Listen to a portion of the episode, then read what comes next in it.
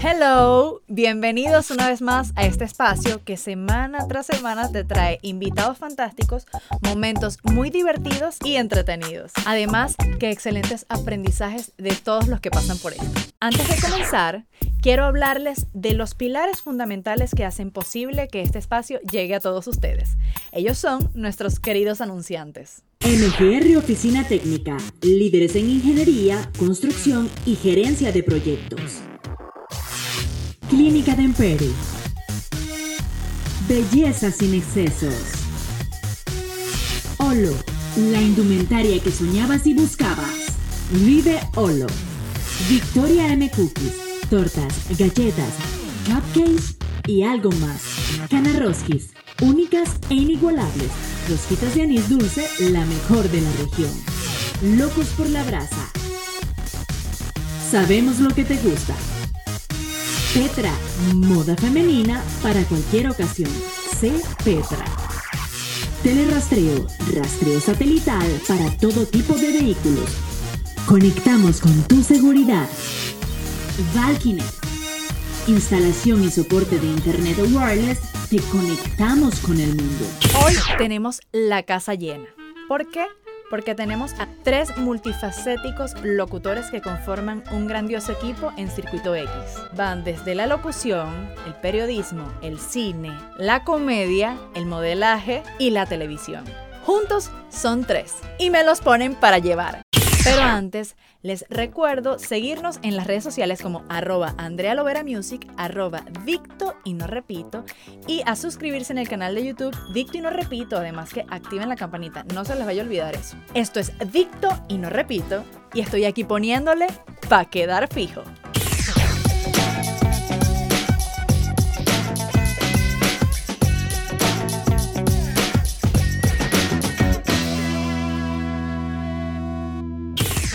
Bueno, aquí estamos. Bienvenidos. Bianca Rosales, Federico Santelmo y Pablo. Blanco. Me encanta ese apellido. Ya va. Pablo, Blanco. demasiado estilo. Blanco y Bianca, ¿viste? Dígame si esto no es. Bueno, primera vez que tenemos tantos invitados en el podcast. Estoy contentísima. Es un gran halago. Ya te lo decía, se los decía, que estén aquí acompañándome un rato tan agradable en este proyecto que es un sueño para mí hecho realidad. Y bueno, sé que la vamos a pasar aquí muy, muy, muy sabroso. Qué chévere. Nosotros contentos de estar aquí acompañándote, no te creas, estamos un poquito nerviosos porque no sabemos qué va a pasar aquí. No sabemos con qué va a salir Andrea. No, que con qué va a salir. Esto es relajado, esto es una conversación, disfrutar y después, bueno, saben lo que viene, ¿no? Al finalizar la grabación. No lo sabemos. Ah, porque es una sorpresa. Pero bueno, muchas gracias, muchas gracias. Está muy bonito el estudio, muy chévere, mira, toda la decoración, me encanta. Súper acogedor, de verdad. Además me vine alineado, ¿no? El. Esta, me gusta. ¿Viste? Del centro, los ojos claros, en verdad hace muy buena, Buen match. buen match con el, con el letrero. Pero bueno, muchas gracias de estar acá. Yo no sé si conocen más o menos el concepto de Dicto y no repito. Eh, Dicto y no repito es un podcast muy natural que habla de la cotidianidad. A mí me da risa porque siempre me dicen como que no puedes decir dicto y no repito sin que suene golpeado. Dicto y no repito, era típica frase que nos decían cuando estábamos en el colegio. La profesora cada vez que iba a dar un concepto decía dicto y no repito. Y uno iba bien hasta que la profesora decía dicto y no repito.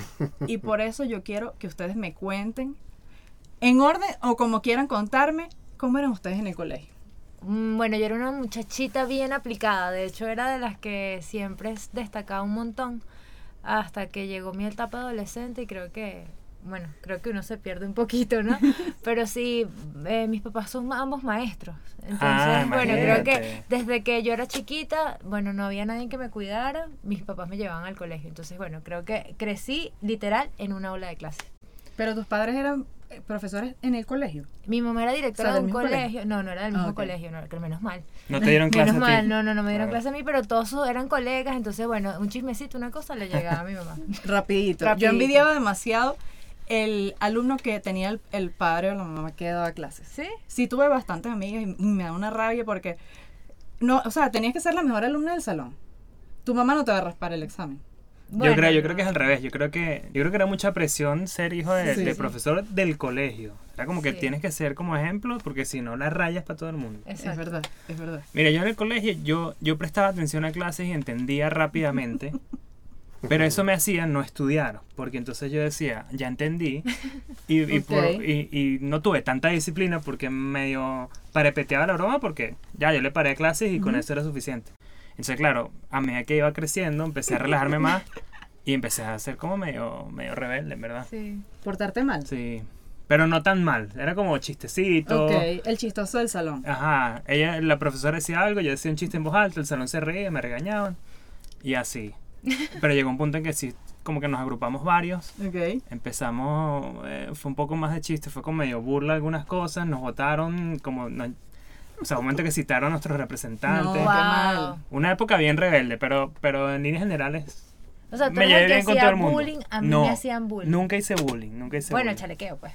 Tampoco, tampoco. Típico chale, que uno, uno no andaba con, como buen venezolano, uno no estaba con ese tema de, me hacen bullying. Yo llegaba a mi casa, mamá, que tú sabes que usted se defiende solo. ¿Qué quiere? ¿Que vaya yo a hablar con...? Claro. No, antes muerta que mi mamá visitando y hablando con, con mi compañerito el que se metía conmigo. No, además siento que el chalequeo como que te crea como personalidad al fin y al cabo. ¿no? A mí me, tú sabes que yo tenía los dientes separados, este cuento siempre lo he hecho. Mis dientes eran muy feos y yo entré nueva en un liceo en, en séptimo y todo lo que es secundaria. Y los de quinto me decían Ronaldo. Y entonces Ay, era que ellos se, se citaban una jugada. Y bueno, y se la pasa Ronaldinho. Y No. todos se ponían de acuerdo y decían ¡Gol! Hasta que yo estaba traumada y en noveno yo le dije, mamá, yo no voy al colegio si tú no me pones aparato. Porque Y así fue. y así fue, gracias a Dios. Pero es que cuando uno está creciendo, se te ven los dientes. Yo tenía los dientes, todavía los tengo grandes. Pero cuando uno es pequeño, ca- cara pequeña, todos mis pequeños dientes, y estos Grande. dientes no crecen más, o sea, son los, este tamaño de dientes en un niño de quinto grado. Sí. Mira, sea, yo al igual que Vivi, mis padres, mi papá era profesor, eh, fallecieron, Mm. y mi mamá era maestra de castellano. Entonces, siempre me fue bien en castellano, no tan bien con ciencias, eh, era extremadamente tímido también. Me hicieron no bullying en algún momento, súper, súper. Me decían el mudito, si te sirve. No hablaba, no hablaba, no hablaba. O sea, yo empecé a hablar, ah, o- no a hablar, o sea, ya hablaba, pero que no te me... vean ahora en un programa de No. radio. Sí, es, es Ya muy va, que te vean a ti los que se burlaban que También. Ronaldinho, Eh, también, también, creo que es más ver. contundente. Este, yo creo que me solté socialmente gracias a, a que empecé a trabajar, pero académicamente siempre fui súper callado. Era buen alumno hasta que llegaron química, física a mi Las tres vida. Marías. Y hasta ahí empecé a hacer un posgrado en química, física y matemáticas. Le tuviste que elegir entre ciencias y humanidades, ¿no? No, porque ¿O estudié en un liceo público que se llama Urbaneja Chepol, no sé si, lo conocen, que supuestamente, bueno, supuestamente no. publicidad, la- era- ¿no? Urbaneja Chapol, publicidad. publicidad de ese liceo, salías graduado en las dos menciones, era súper difícil. Ah, en mi Cuarto y quinto así. año, eh, veías materias de las dos menciones. Y era un liceo, no sé si todavía, experimental de la UCB. Entonces yo ya estaba familiarizado con el sistema académico de la universidad cuando llegué a la universidad. Pero, pero en general, bueno, aplicado más en humanidades que en ciencias, sin duda. Era lo tuyo. Sí, Ustedes era. igual humanidades. Ciencias. Ah, mi colegio era igual, o sea, ciencias, si usted quería humanidades tenía que cambiarse de colegio, o sea, no tenías para escoger. No, ciencia. Yo de hecho estudié ingeniería. Ingeniería electrónica En la en la, Simón Bolívar. Bolívar. No, Facilito eso. no, Eh, un rapidito. no, no, pero bueno, esos fueron nuestros inicios. Eh, ¿Ustedes se conocen de siempre o fue recientemente que, que se Yo, bueno, conocieron? te puedo decir en mi caso un mes y medio. No No, mentira, mentira, mentira. En el caso de Vivi, sí tenemos años conociéndonos Contacto. porque hemos trabajado en el medio. Ok. Pero Federico sí tengo, ¿verdad? Un mes y medio conociéndolo porque tengo un mes y medio en el programa con ambos. ok. Este, entonces, bueno, nos conocemos de la X, básicamente. La Qué radio bien. nos unió. Así mismo. ¿Y siempre el sueño de ustedes, o sea, se veían siendo locutores o esa, esa, no sé, se despertó de repente, quiero tener un programa de radio, quiero trabajar en un medio de comunicación, por ejemplo, tú, Vivi, que tienes tantos años ya. Mira, yo desde que soy chiquita jugaba con tener el, el peine y decir, yo soy Bianca Rosales, esto es el observador. Me acuerdo que en el observador RCTV en ese tiempo, a mí siempre estuve como ligada con el medio. Desde chiquita estuve en modelaje fastidiando a mi mamá. Yo buscaba en los clasificados del periódico, academias de modelaje, y hasta que reuní, yo vendía pulseritas Qué en el colegio. comerciante. Porque mi mamá no quería pagarme la academia de modelaje. Entonces yo, mamá, no me importa, yo consigo, y, y así fue. Creo que después se dieron y se abrieron las oportunidades hasta hoy en día. Y siempre estuve muy conectada con radio. De hecho, lo primero que hice en el medio antes de televisión fue radio. Mm. Estuve en música 104.5, lo que era Rumbera Network antes, haciendo unos micros muy cool. Y música todavía es música. Música todavía es música. Y, y bueno, nada, después fueron un, un montón de oportunidades y se abrieron las puertas. Yo toda la vida escuché radio desde pequeño, yendo al colegio, siempre me encantaba, o sea, como que el- era parte de- del el camino hacia el colegio, luego ya por mi cuenta también escuchaba radio, me escuchaba todas las emisoras. Y me recuerdo una vez en, en La Mega, estaban buscando productores y yo estaba estudiando en la Simón Bolívar. Mm, Y yo dije, yo me voy a llegar para allá. rarísimo. Fui a la entrevista y las tipas me dijeron, pero tú qué haces aquí? Tú estás estudiando Ingeniería. ¿Qué haces aquí queriendo ser productor? Yo dije, bueno, siempre... Y no, no, me, no me aceptaron.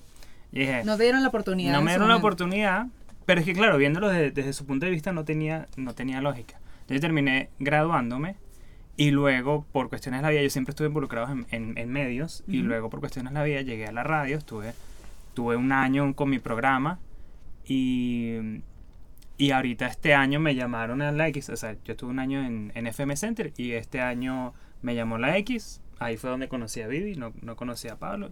Y es eso, nosotros tenemos como esta, esta dinámica de muy, muy reciente, Sí. pero ha fluido como bastante bien. El programa, o sea, yo tengo, voy para seis años en la X, soy la más ¿Qué? vieja del team. Bastante De hecho, tiempo. soy como de las que más tienen tiempo en la X. Ok. Y, y bueno, yo feliz con que se estén integrando al programa. Yo antes tenía otro programa también y bueno, nada, ahora estamos juntos. ¿De qué iba el otro programa que Eh, se llamaba Suena Trendy y era, era yo Claro. solita. Y bueno, básicamente era como una revista y era, yo entrevista, lo que pasa es que a mí me gusta mucho más el tema de salud. El tema era como más un programa enfocado hacia la mujer. Ok. Y bueno, era más o menos ese estilo. Mire, yo igual pequeño jugaba también al entrevistador. Si bien era tímido en el colegio con mis primos, que había como más confianza en el entorno familiar, bueno, nos grabábamos, yo me sentaba como que tenía, como que estábamos jugando a esto que estamos haciendo acá, pero imagínate 7, 8 años. Ok. Este, y siempre estuve claro en que era comunicación social. Ahí sí de verdad era No como, lo dudaste ni un segundo, Era o sea, absurdo que me fuera Propedéutico y que. ¿Cómo es que el, el examen que le hacían uno en quinto año? El de la, de la aptitud académica. Ese, La exacto. prueba de actitud académica. Que más o menos te decía, tú debes estudiar. Y el- Sí, tal cual. Siempre, yo veía unos malísimos alumnos en matemáticas. "No, Yo quiero ser ingeniero.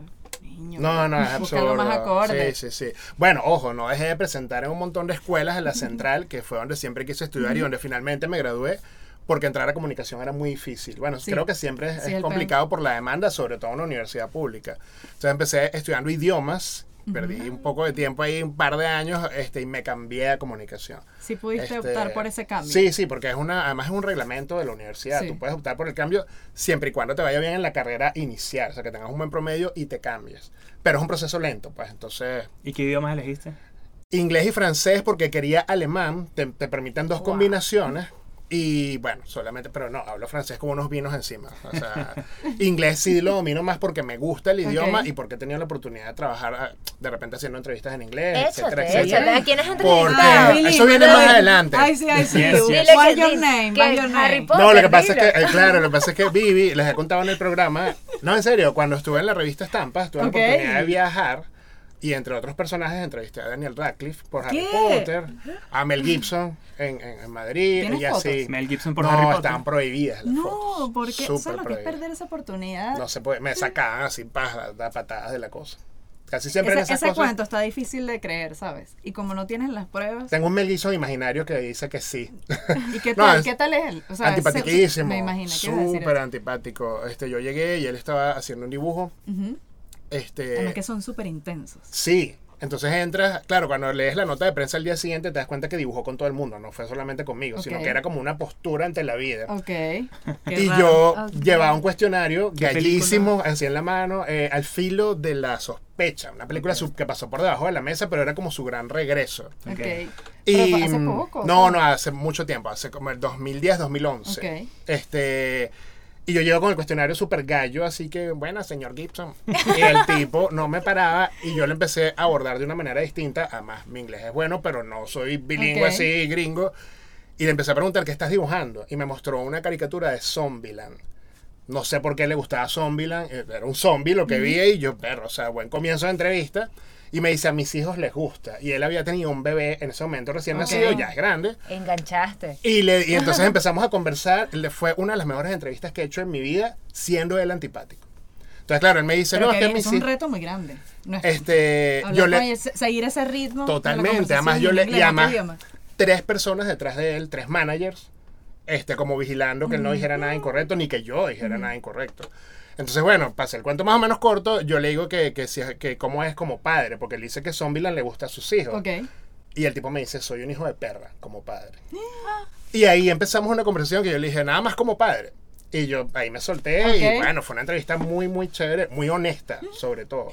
Porque nunca fue un Mel Gibson de fachada, fue un Mel Gibson que estaba aburrido de estar ahí. Pero eso es, eso es una entrevista para un medio impreso. Para estampas, para la revista Estampas Eso tú lo concretamente. tienes, tú lo tienes En la web, la gente del Universal, gracias, eliminaron esos archivos. Yo lo tengo en PDF y lo, de repente lo puedo subir a las redes. pues, un día a la, a la a la radio, sí. claro, sin duda. Pero no existe en la web porque hubo nueva administración y bueno. No vamos a entrar en ese No tema. entramos en esos temas tan polémicos, pero bueno, ha- han habido muchísimos cambios. Sí. A mí me llamó mucho la atención cuando, cuando tuve la entrevista con ustedes, que el programa lo llevan muy bien y ustedes son muy distintos. O sea, Sí, personali- total. De personalidad, son súper, súper distintos.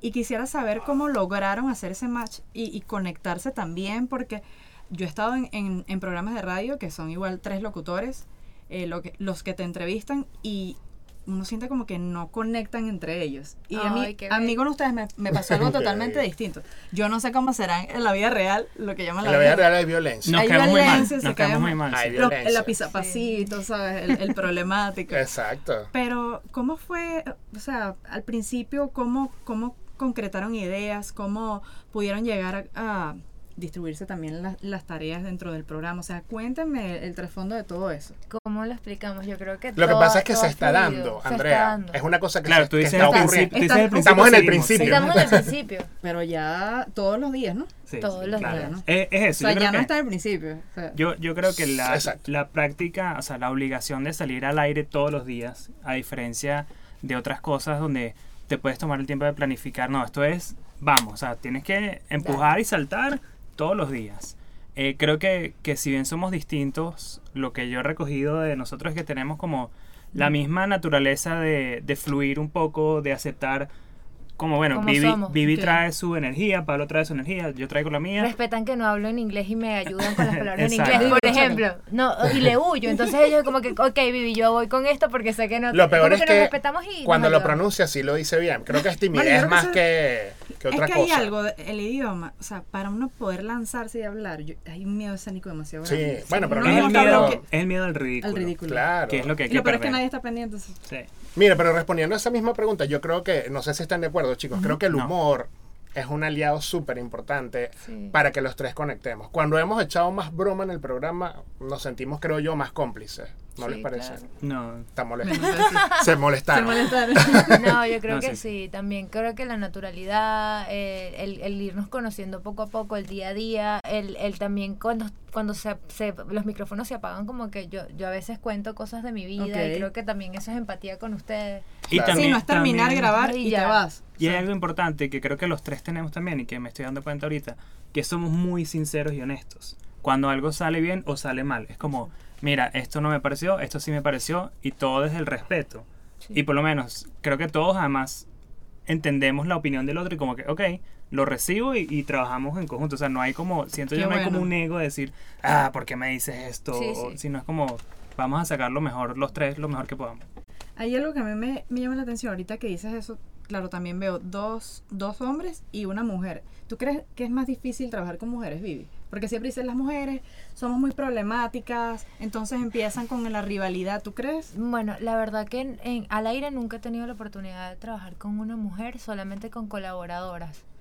No, eh, en programas de televisión sí he tenido la oportunidad de trabajar con mujeres y sí he tenido la- el, el- sí eh, es complicado, pero yo siento que yo tengo una personalidad que me adapto muchísimo, gracias a Dios. Siento como que conozco las personalidades, conozco los altos y bajos y como que me les meto por por debajito por decirlo de esa manera. Gracias a Dios no he tenido ningún problema con, con nadie del medio. Pero, tú hablas sí en cualquier entorno o en entorno como No, medio- hablando del del- medio, en sí. me- en los porque el ego a veces de las mujeres, bueno, hasta el No, y siendo una mujer tan, tan bella es más complicado. de porque mujeres bellas, sí, claro. es, sí, eh, sí. es muy complicado. Recibe el piropo que te está Una dando, belleza. También. Tú también. vale. Le cuesta, le cuesta. No, vale, Pero eres sí. bellísima, además muy simpática. A mí la radio me encanta. De hecho, yo, yo desde pequeñita, yo soy comunicadora social y desde pequeñita grababa programas de radio en mi casa, luego me fui por la música y ahorita me acabo de certificar como, como locutora. Eh, me siento, bueno, completamente realizada, pero sí veo que la radio está cambiando tanto. y me encantan los cambios que está, que está, que está teniendo la radio. Esa evolución ahí, incluso en estos días estuve en un programa de radio donde está, transmitían también en vivo y me gustó la idea.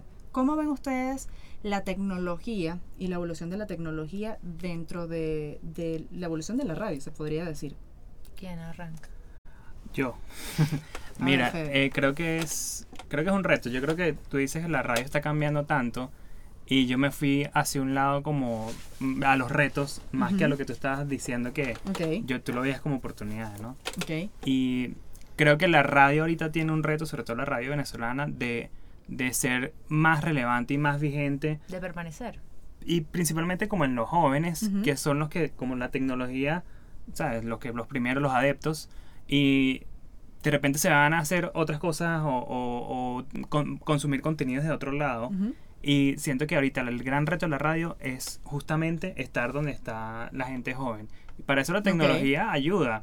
Solo que creo que todavía no estamos ahí. Creo que todavía la radio tiene que de alguna forma evolucionar. Y hay que ver cómo, cómo hacemos que evolucione entre todos. ¿Y cómo nos adaptamos? ¿Pero crees que es algo de Venezuela o a nivel mundial?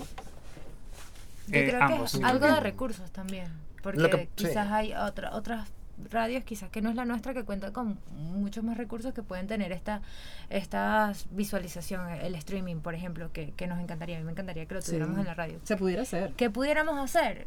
Adaptar y, y impulsarnos en redes, que es lo que básicamente todos hacemos. Como que Sí, es de- como la apuesta. Lo que pasa es que también yo siento que hay que poner la realidad venezolana y bien Claro. que preguntas Venezuela o afuera en contexto real. O sea, quizás nosotros todos los que estamos aquí, que usamos redes sociales y plataformas digitales, creemos que Venezuela es eso. Y el alcance de la radio, aún en este momento, es mayor al de las redes. Cuesta creerlo. Muchísimo. Una- pero la, mayoría.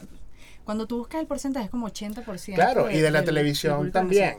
Pero, Sí. claro, el mercado, los clientes, los patrocinantes tienden a pensar que solamente las redes sociales te hacen visible y eso no es del todo así. O sea, yo creo que el trabajo es recordar la importancia del alcance de estos medios tradicionales que van de la mano con la tecnología y que bienvenida sea, pero no tampoco este, pasarlos a segundo plano, ¿no? Creo que, que ese es el trabajo, como recordar, mira, la radio tiene un alcance que de aquí a no sé dónde te puede escuchar, ¿no? Más que una red social que de repente, sabiendo que en Venezuela no en todos lados el internet funciona bien, este, está en desventaja frente a un medio tradicional. Va, yo creo que podríamos adaptarnos. Hay una, como que en toda empresa el, el equipo de, de mercadeo de repente es muy joven y lo ve como solo me voy a dirigir sociales. a las redes sociales, solo voy a invertir en redes sociales. Yo creo que la radio tiene un alcance enorme en Venezuela, tiene todavía una exposición enorme y, y además que tenemos, bueno, nosotros tenemos un patrocinante. Valkynet, que es una, una empresa que nos ofrece internet satelital y tenemos muy buenas opciones y, y planes para poder conectarnos. Y yo creo que esa misma conexión es la que permite expandir también el concepto de cada marca y podemos afianzarnos en esas marcas y darlas a conocer hacia el público. Con esa, si nos conectamos y hacemos, eh, los transmitimos por, por otros canales como YouTube, el alcance es mayor. Entonces yo creo que todas las emisoras deberían ir hacia- hacia allá yo, yo no yo apuesto demasiado por la radio. Para mí la radio es el Mira, top, cuando top. quieras puede ser nuestra cuarta para llevar. Vamos a pensar una, un, no sé, una, Una participación, colaboradora, una claro. Ay, me participación. encantaría, me Claro. Vamos a encantaría. pensarlo, vamos a pensar. A mí me llama, o sea, a nivel global, lo que hablabas de lo de la radio, a mí me llama la atención el caso de un locutor muy famoso en Estados Unidos que se llama Howard Stern. Ok. Él estuvo en, en radio de transmisión abierta por Ujú. muchos años y él encontró un modelo, claro, él se hizo una, un nombre muy grande, o sea, una personalidad muy reconocida y encontró un modelo de estar en una especie de radio digital por suscripción Ok. y le funciona muy bien, pero él tiene recursos de visual. Y de hecho, si tú ves eh, en redes, tú ves siempre como clips de entrevistas que él tiene en su programa de radio, pero que también suben a YouTube, a Instagram. Ok. Entonces, yo creo que Y es todo- en vivo, todo es en vivo. La radio es en vivo y luego todos esos clips son grabados, pero todo tiene que estar como en conjunto. O sea, Y en algún Claro. momento, Federico, en televisión, ¿cierto? Esas Y el- entrevistas de radio por televisión, y porque además tele- es muy controversial. Ajá. Claro, eh, antes era más controversial, ahorita está como más Está, calmado. está sosegado. pero las entrevistas que hace son muy, a- muy, muy sinceras, Muy muy, a profundidad. Sí. Y, es- y son, o sea, yo creo que para mí, para mí, la radio como que tiene que terminar de pegarse al ecosistema digital. Es lo que le falta para, no para, para que le desaparezca, sino para potenciarla más y que esté como más a la Estoy, actualidad. estoy- estoy de acuerdo contigo, estoy de acuerdo contigo. Eso lo podemos cambiar, hay que estudiar y, y- y adaptarnos, porque Venezuela tiene que ser parte de la evolución, yo creo que todos vamos hacia allá y depende también de este grupo de personas que puedan aportar, porque igual nosotros somos una... Este grupo. Bueno, Nosotros, sí. Nosotros, la sociedad. lo ¿no? que Este estamos haciendo grupito. radio. Esta- eh, Ay, lo dije así. No vale, no. No, pero... es ¡Ay! bullying. Acaba de sonar la campana, este es un momento Uy. de Shot. competir.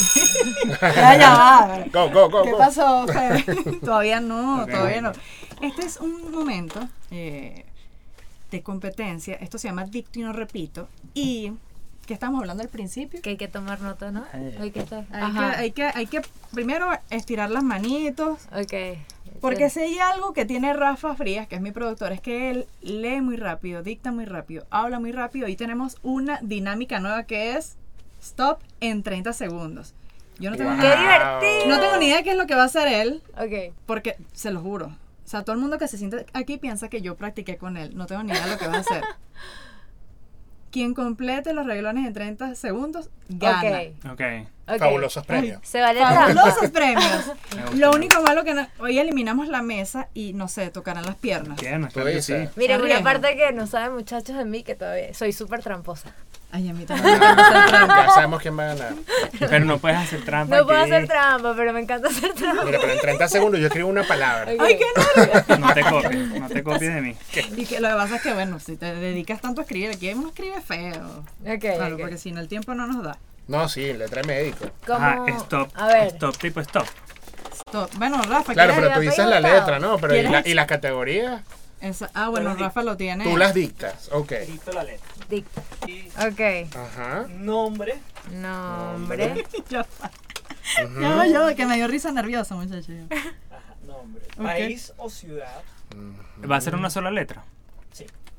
En Ya, 30 Fede, ya segundos quiere- quieres. Fede sí es competitivo, ya, ya. Yo quiero ganar, yo quiero ganar. Ajá, país o ciudad. El competitivo y la tramposa. ¿Qué pasó? Postre.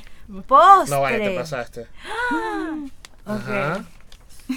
Película o serie. Ay, ahí perdí. Yo también. Y músico o banda. Ok. Ok. Ok, músico. Este bolígrafo escribe sabroso, ¿vale? Sí. ¿Qué me ganas? ¿Un televisor? Ya vas a ver, ya. Ajá. Eso sí lo sé. Y la letra es. Esto empieza, ¿ya? A la cuenta de tres. A la cuenta la de. letra. Cuenta Ajá. tres, digo la. A la cuenta de tres. Ya va, pero. Estoy listo, estoy Qué listo. nervios. Tres, dos, uno. La letra T.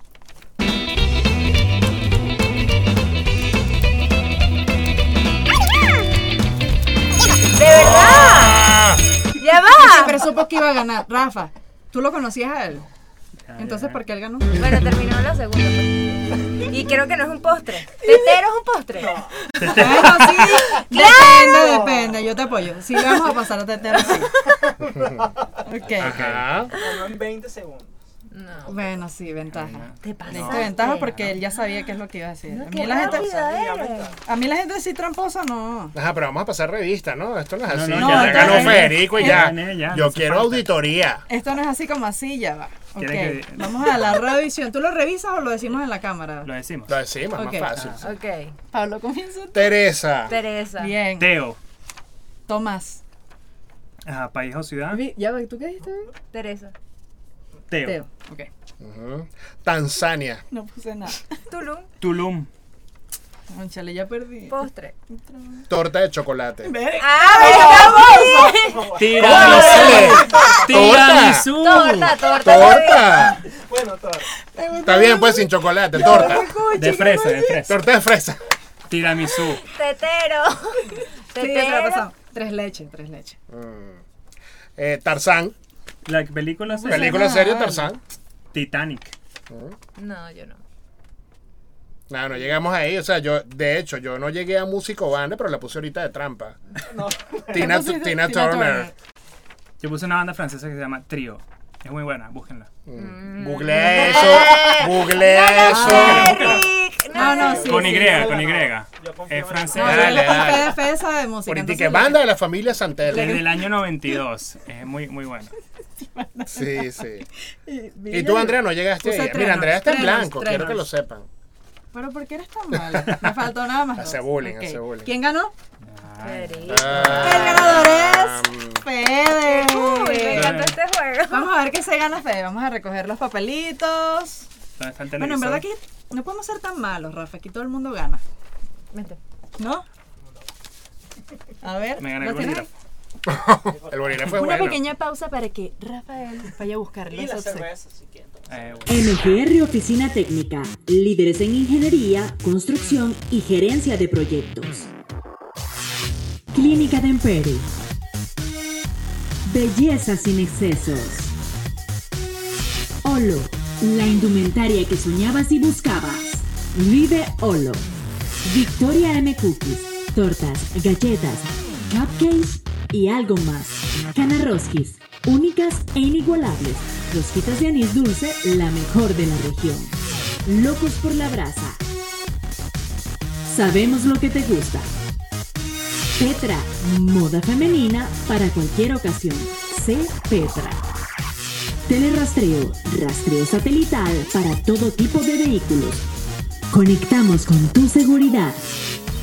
Valkynet. Instalación y soporte de Internet wireless. Te conectamos con el mundo. Y el ganador es. Nadie lo sabía. Yo lo Era sabía. un tramposo, Rafa, porque lo llamaste, te- pediste su número, Sí. lo llamaste y le dijiste cuál era la letra. Wow. Mira, eso del grupo trío francés. Aquí tenemos una. Búscalo, es bueno. Mira, hay una canción que se llama Tú que hablas francés, de Pou y es soir. Necesito vino para entenderte. Bueno, Exacto. Mira, esta torta se ve buenísima. Victoria M Cookies. Delicioso, delicioso.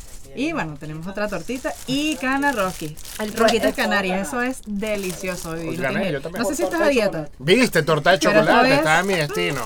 Se deshacen las boats. Es mi premio de consolación. Ay, ¿por qué él recibe una torta también? Oye, porque yo Porque dije por Tina ser torta de Turner. chocolate. Yo dije Tina Turner En que el es- postre acertó. Yo Torta de chocolate. Exacto, exacto, torta. yo dije Tina Turner que sí existe. Es No el trío. trío. Trío. Búsquenlo, búsquenlo, búsquenlo. Un, bueno. Un, grupo. ¿De verdad? ¿Cómo es que dijiste? Y además, Francés. dame, dame más eh, No, de grupos ¿Sabes qué es lo malo? Que después vamos a quedar como unos ignorantes. Porque todo el mundo, claro, el grupo francés. Claro, No, no, es no. obvio. Sí. No es así tan conocido. Pero bueno, hablando de. Bueno, vamos a. Gracias. Guárdamela Para que no estén aquí. Que, Guárdame mi torta de chocolate. bueno, espero que la disfruten. Muchas gracias. Eh, hablando de estos momentos de, de risitas, hablemos de los momentos incómodos, bochornosos, en vivo. Al aire. Yo me imagino que les ha pasado mucho, Vivi, a ti. No, En televisión. Ay, ¿sabes qué? Más que un mo- momento bochornoso, tengo uno triste. No. Sí, y es como el que tengo marcado. Yo estaba al aire, eh, yo, tengo, yo estaba en un magazine y mi tío estaba muy grave. Él tenía cáncer y yo sabía que en cualquier momento. Y yo, yo tenía la ficha y aquí te- tenía como el- la ficha y el teléfono. Y cuando le Ay, no, ya tu tío, tu tío falleció, y yo y que no. Se me empezaron a salir las lágrimas. Yo le dije a los camarógrafos como que poncha, poncha, poncha, me sacaron y ya no pude volver al aire. Pero, Pero también que- hay momentos buenos, pero ese, ese como que lo Claro. tengo Pero lo que es ser profesional, Sí. o sea, son los momentos, bueno, dicen que el show debe continuar. Sí. Yo sí creo que a veces uno tiene que tomarse esa pausa de aceptar, llorar todo lo que tengas que llorar porque no son momentos fáciles. Y uno, el artista, porque nosotros somos artistas, somos muy sentimentales. O sea, yo sí siento que, que esos espacios en... Oye, es, es complicado, es complicado. Sí, pero bueno, eh, eso fue como, menos mal que tenía la complicidad de los camarógrafos, ellos, yo, bueno, eso es muy bueno, tener un equipo que, Que te apoye. apoye y que, que te conozca, que sabes como que alzas las pestañas, haces un movimiento y ya saben como Ujú. que, que, que Que está algo raro pasando. está pasando. Entonces, bueno, creo que, que también está eso, eso que es muy importante, la confidencialidad. Y sabes que ahora que lo dices, Vivi es así. Me he dado cuenta en la radio, en el poco tiempo que tenemos, que es muy de leerte lo que, que te está pasando, de apoyarte, no, y de lanzarte ella la ayuda. Ok. Eso, eso, verdad, Qué me lo disfruto mucho. Y Federico. Muchísimo. Yo no. no, Vivi. En cambio, Solo Vivi, porque Vivi no escucha trío. Te Por dieron favor, tu torta igual. que Es verdad, es verdad, De fondo verdad. estamos escuchando trío. Exacto. Escucha, busca. Pueden seguirlos. Después ponemos la imagen de... No, pero en serio, porque estábamos hablando que los tres somos distintos. Vivi es muy de leerte corporalmente. No sé si Como que, sí, de verdad sí, lee sí. muy fácil tus caras y sabe cuando de repente al aire puedes necesitar algo y te lo lanza. Bueno, parte del compañerismo. Muy chévere. Termina siendo una familia, ¿sabes? Yo creo que, que es así, o sea, personas que tú ves todos los días de tu vida, lo ves, lo ves más que un familiar. Sí, Sí, claro. total. Es Sin así, duda. eso, eso es, es muy bonito. Y, y cada día va a ser mejor. Ahorita tienes un mes y medio, pero a medida que vaya pasando el tiempo, Sí, bueno, y en mi caso además es la primera vez que estoy fijo en un programa. Siempre había sido colaborador radial ok. y generalmente con cine, que es el área que más me gusta. Pero Me esto... parece complicadísimo la parte de cine. Sí. Así. Bueno, a mí porque me gusta quizás no me parece complicadísimo. Claro, lo cual no quiere decir que vas a ser mediocre, ¿no? Claro. No, pero, totalmente. pero si te gusta es como más fácil que se te dé y, y claro, lo que decía Federico al principio, es distinto ser colaborador de un programa en que vas y te despides y te desentiendes Claro, a estar a diario frente al micrófono Claro. y en mi caso, y en el caso de los tres, no solamente hablando de cine, sino de todo, gastronomía, tecnología, deportes, que en mi Terminas caso sí hay como una... Terminas sabiendo de todo un poco. Terminas sabiendo de todo un poco, o sea, enterado por lo menos. Entonces, Y eso te mantiene el día a día. Eso a mí me parece increíble y es parte de lo que genera y logra eh, la radio. es así. Porque el- el- eh, igual que la televisión, me parece que tú todo el día estás enterado, no, no estamos hablando necesariamente de farándula, para nada, sino que es el día a día. Yo en estos días que, que estoy invi- invitada con ustedes, que están hablando de, de Game of Thrones, no, de la, de la, House of the Dragon. la nueva, que tú estabas ahí. Nos encanta, es que, bueno, aquí hay dos fanáticos. Yo no, Yo la, no veo. Rafa, ¿tú la estás viendo? ¿Tú No, son- pero ya terminó. Ya terminó, o sea, la pueden ver en reciclada. Nah. Hay que esperar dos años para la segunda Qué, qué impresionante esas producciones que cada episodio es una película. Sí, totalmente. O sea, la producción es. Yo no me acuerdo cuánto. Creo que eran 20 millones. de- ¿Cuánto era la producción de Game of De- Thrones? 20 millones de dólares por, Por episodio. capítulo, wow. No, era una cosa astronómica, ¿no? Yo creo una que locura, más. Sí, sí, yo creo que más. No, no tengo la cifra, pero. Y House of the Dragon no se queda atrás. Debe estar igual. Mira, lo de los momentos incómodos, rapidito que lo estabas preguntando, yo creo que de repente no tristes, pero sí cómicos. Me pasó una vez, yo tengo una sección de cine en Televen todos los lunes, y cuando estaba de moda el juego del calamar, hace ya un tiempo, Ok. Eh, se les ocurrió la brillante idea en el estudio en Televen, ojo, fue un apoyo, pero no funcionó mucho, de poner a la muñequita del juego del calamar que decía, era como un 2 3 pollito inglés este juego, eso. Y la pusieron a un volumen que nosotros no nos escuchábamos. Ok. La, la animadora, que era Cinzia Franceschiello, y yo, Ok. no nos escuchábamos. Entonces ella me estaba hablando escuchar a la niñita y me dio un ataque de risa que no, y a ella también y no pudimos controlarlo y fuimos al corte. Eso es uno de los momentos incómodos Qué que más pena. recuerdo. O, y momentos así. Ay, me llama demasiado la atención esto. Ustedes que tienen tantos invitados, algo cómico que le haya pasado a algún invitado incómodo. A un invitado. Porque uno siempre se enfrenta a una entrevista y te llevas como que un, ner- o sea, nervios. Porque da un poquito de. Bueno, lo- ¿qué me lo van que- a preguntar. A lo que quizás le tenemos miedo, entre comillas, porque no es un miedo real, es a los entrevistados que se encadenan. Que ¿Verdad que ustedes hablan y rápido? hablan Sí. y, y no tienes manera de, De cortar lo que está diciendo, sino que nos vemos las caras así como que, bueno, está Dale. bien, dale, habla y sabes tú. que cuando, por ejemplo, presencial, uno de repente puede poner un gesto, eh, empiezan a hacer señas a los demás, pero por Zoom, Por Zoom o por, teléfono, que nos enfrentamos a esto en la pandemia, era como que, bueno, ya, lo perdimos. Y uno siente que, que se aburre la, la audiencia, entonces como que, oye, ¿cómo rescato esto? Y es, Ese es momento. complicado. Sí, y la verdad es que hay invitados de invitados. O sea, la mayoría de los invitados son chéveres, todos tienen su historia que contar, pero hay algunos a veces muy puntual que son o... O sea, que no, no son voceros, no deberían estar haciendo una entrevista. O Tal sea, por-. ¿lo dices porque son divos o lo dices porque no saben de lo que están hablando? No, eh, porque algunos son divos, me acuerdo de un caso específico que era como... no- ¿De quién? ¿De quién? Nombre y No, apellido. No, pero era como, esta gente, ¿por qué está en este programa aquí? Era por, y no era entrevistado en presencial, sino Ok. era una llamada. Y era como... mm, es como... No, ni, ni siquiera... Y lo otro, que para mí es más importante, no era interesante. O sea, hay, invitados Sí, sí. Que, que tienen que trabajar... Ir a un programa de radio, Ujú. uno tiene que trabajar la vocería de qué es lo que tienes que contar, qué vas a decir, cuáles son tus mensajes clave, cómo lo vas a decir. Y a veces, como la persona no está entrenada, se hace aburrido. Entonces, qui- quizás la persona tiene cosas muy finas que decir, pero no las sabe decir. El y ritmo entonces- tampoco Y es el correcto. ritmo, el tono de voz. Sí. Y esas son cosas que, que, bueno, uno no puede hacer nada como entrevistador porque no depende de ti. Y tratas de, de darle salvavidas, ayudar, Ujú. pero hay veces que no, que no hay. no Bueno, y lo que nos decían estos días en la radio, que es este tema de cuando no sabes de algo, entonces te lanzas las 10 frases cliché, Sí, las 5 sí. párrafos hechos que todo el mundo se sabe.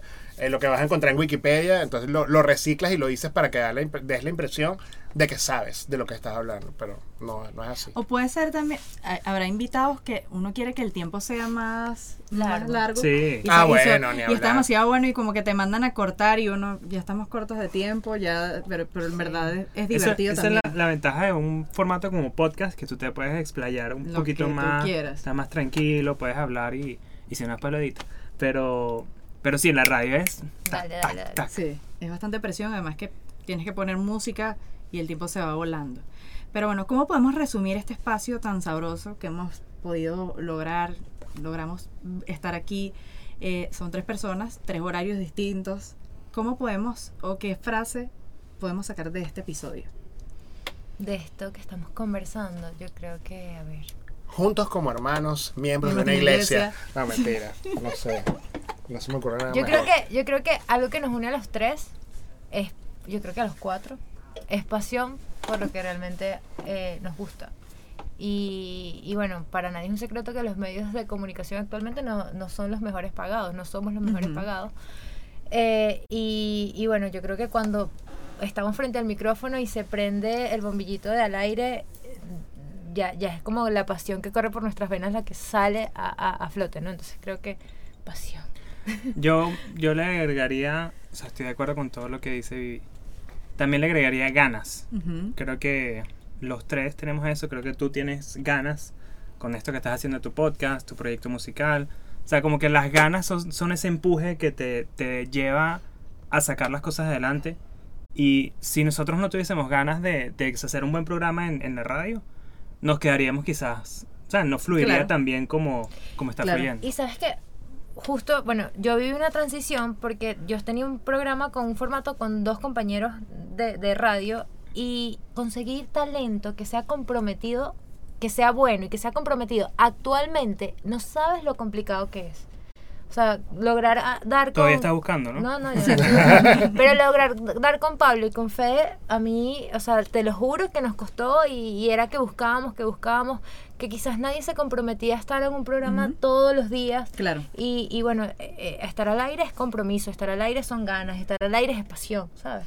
Y- Yo creo que. Sí, no, perdón, Vivi. No. No, no, por No te favor. quiero interrumpir ¿eh? aquí en este programa.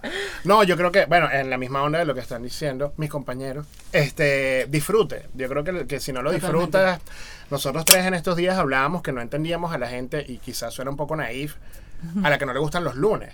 Si no te gustan los lunes es que no te gusta tu vida, hermano, hermana. O sea, a nosotros sí nos gustan porque, A mí lo que no me gusta es trabajar los lunes, se acepta. no estoy de acuerdo. No, yo lo que creo es que disfrutamos lo que hacemos. Bueno, levantarme Sea el día que sea. No, levantarme temprano tampoco me gusta. O sea, ojo, tampoco así. Por eso nuestro programa es el mediodía. Exacto. Pero, pero creo que la palabra clave y, e incluso de esta experiencia es esa, lo estamos disfrutando y mientras lo disfrutes, oye, todo fluye, ¿no? Qué bonito, de verdad, qué bonito. Muchas gracias por, por estar acá, por aceptar estar esta horita. Bueno, no sé cuánto va a durar el, episodio, más o menos una hora. Mil gracias. Estoy, bueno, sus historias son muy bonitas. Les deseo el mayor de los éxitos. Y bueno, espero que hayan disfrutado este episodio. Gracias a todos los que llegaron hasta el final. Los invito a seguirme en las redes sociales como arroba Andrea Lovera Music, arroba Dicto y no repito, y a seguirlos en sus redes sociales como Arroba Vivi Rosales. Arroba Fede7, todo escrito en letras. Y ya arroba, va, ya va, ya va. ¿Cómo? Fede7. Ah, ok. Pero no es el número 7, sino Sí. Yo pensé que siete. arroba Fede7 Todo Todo escrito en en Y que eh, con razón ganaste stop en 25 segundos. Ah, por cierto, importante recalcar bueno. que yo gané. O sea, que no Sí. se les olvide Ah, no, que ya. yo fui el ganador. Bueno, sí. ¿Tú eres? David? Sí. O tramposa, tramposa. Estoy tramposa, pero no competitiva. eh, volviendo al tema, importante. arroba pabloblanco.r. Muchas gracias. Esto es Dicto y no repito. Y estoy aquí poniéndole para quedar fijo.